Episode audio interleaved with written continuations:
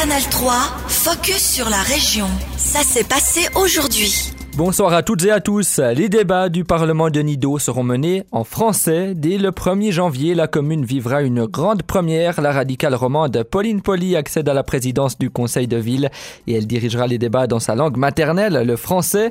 Pour la politicienne qui siège depuis six ans au législatif, c'est une fierté. Elle espère ainsi renforcer la place des francophones dans la politique nidovienne, car même si les romans représentent presque un quart des habitants de la ville, seuls deux élus francophones siègent au Parlement.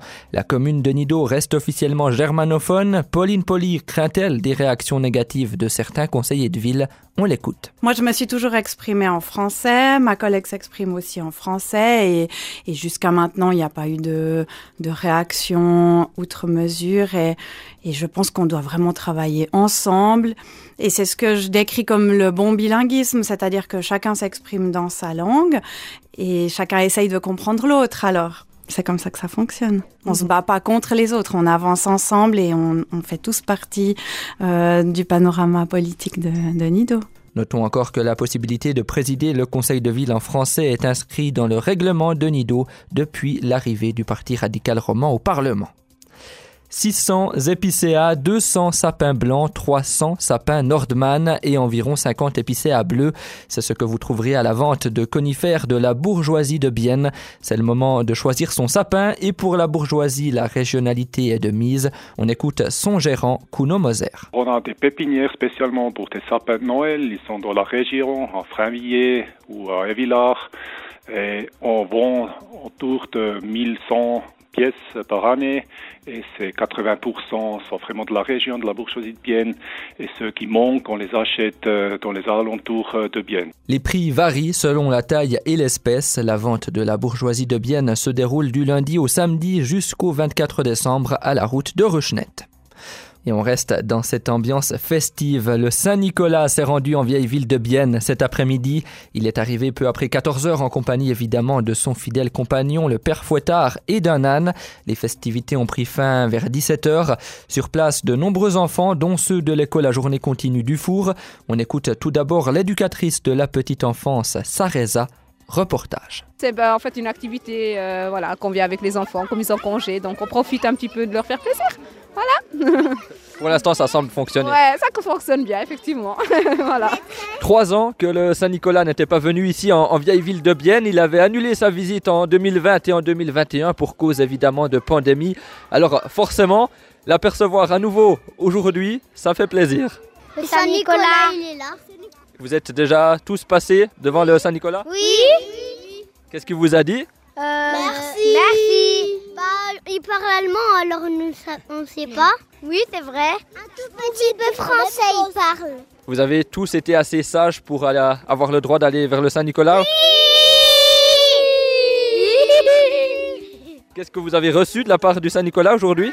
Une, une, une mandarine, beaucoup de cacahuètes et puis, et puis beaucoup de chocolat. Des cacahuètes et puis du chocolat et puis une mandarine.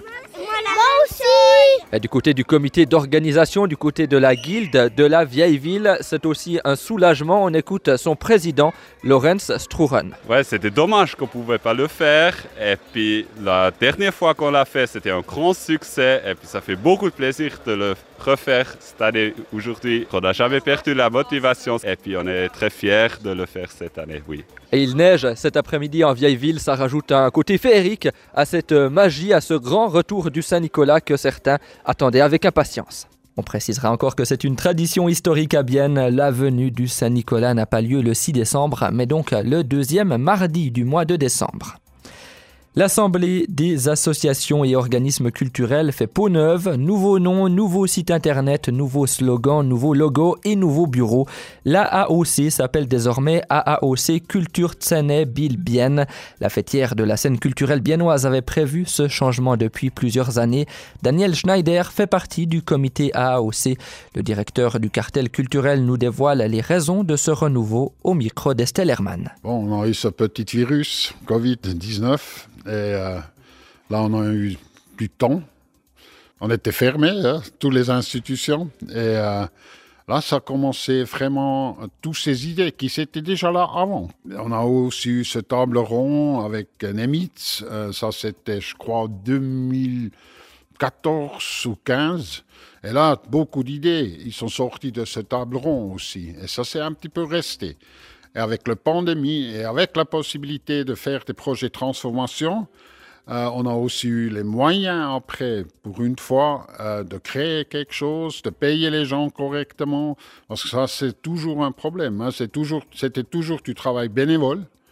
Il y a aussi encore maintenant beaucoup de travail bénévole, mais au moins on pouvait une fois payer le graphisme, le, le programmateur du site, et, voilà. Et c'est pendant la pandémie que c'est venu et on, on, a dit maintenant on fait un point et on veut être fort et on vient à 2022 avec toutes ces nouvelles choses. En ces temps de discussion sur le budget de la ville de Bienne, la place de la culture ou en tout cas son subventionnement est remis en question, quel est votre rôle à jouer là-dedans? De garder que ça vient pas, euh, que ça, va rester les subventions. Hein. C'est, euh, moi, on reste à ça. Une, ville qui veut être attractive, qui veut être vivant, ils ont besoin de la culture.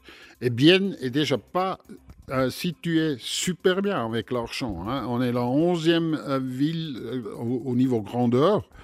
Et on reçoit par tête, on est aux places 21 euh, en Suisse. Et en plus, on est bilingue. C'est-à-dire, on doit livrer, il y a deux théâtres, il y a un théâtre suisse euh, roman, il y a un théâtre euh, suisse allemand. Et euh, ça, ça coûte. Et la culture, c'est vraiment, c'est notre nourriture euh, de l'âme, ouais, pour, pour, pour, notre tête, pour notre corps. Euh, sans culture, on est une société qui est... Euh, ça va être très triste. on, est, on est des pauvres sans culture. C'était un extrait de l'interview de Daniel Schneider, membre du comité de l'Assemblée des associations et organismes culturels de Bienne.